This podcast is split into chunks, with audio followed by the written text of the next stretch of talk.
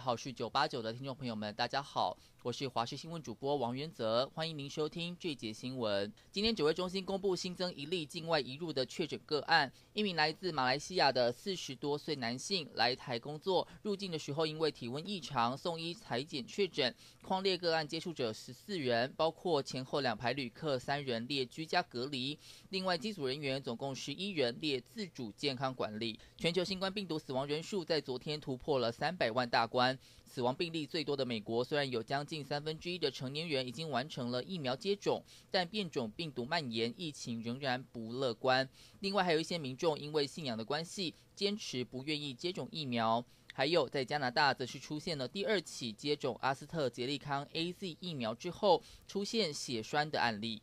昨天升级为强台的舒力基台风会不会影响台湾，为台湾带来水汽呢？目前舒力基持续偏西，预计礼拜三靠近菲律宾吕宋岛之后会来个大转弯，之后往东北方向前进。而这个时候，台湾东半部迎风面水汽将会增多。礼拜四、礼拜五离台湾最近，东半部会有局部短暂雨，不过对西半部影响还是比较小，难解旱象。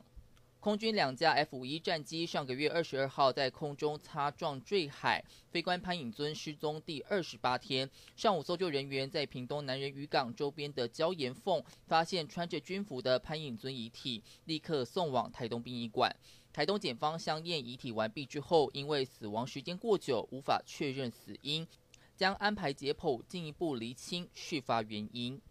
大甲妈祖绕境第九天回銮大甲镇澜宫，途中有各乡头献香、镇头表演，大甲市区热闹滚滚，为今年九天八夜的妈祖绕境画下完美句点。大甲镇澜宫白沙屯妈祖农历三月妈祖接连绕境，怎能错过一睹銮轿的风采？北港朝天宫迎妈祖更是聚集十万多人，不过看在医师的眼里，可是相当紧张。加上大热天，口罩戴不住，也没有维持社交距离，就怕成了防疫大漏洞。医师建议绕境结束之后，社区一定要再观察十四天，确定没有问题，才能放心。音英国菲利普亲王四月九号辞世，享耆寿九十九岁。英国皇室十七号在温莎堡举行丧礼。由于英国受到新型冠状病毒疫情影响，只有少数王室成员还有亲属出席。女王在教堂独坐，望着灵柩的那一幕，让许多人感到不舍。而之前哈利王子跟哥哥威廉王子的互动也引发关注。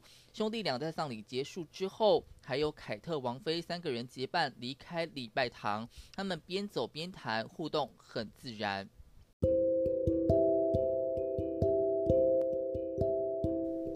以上就是这一节新闻内容，非常感谢您的收听，我们下次见。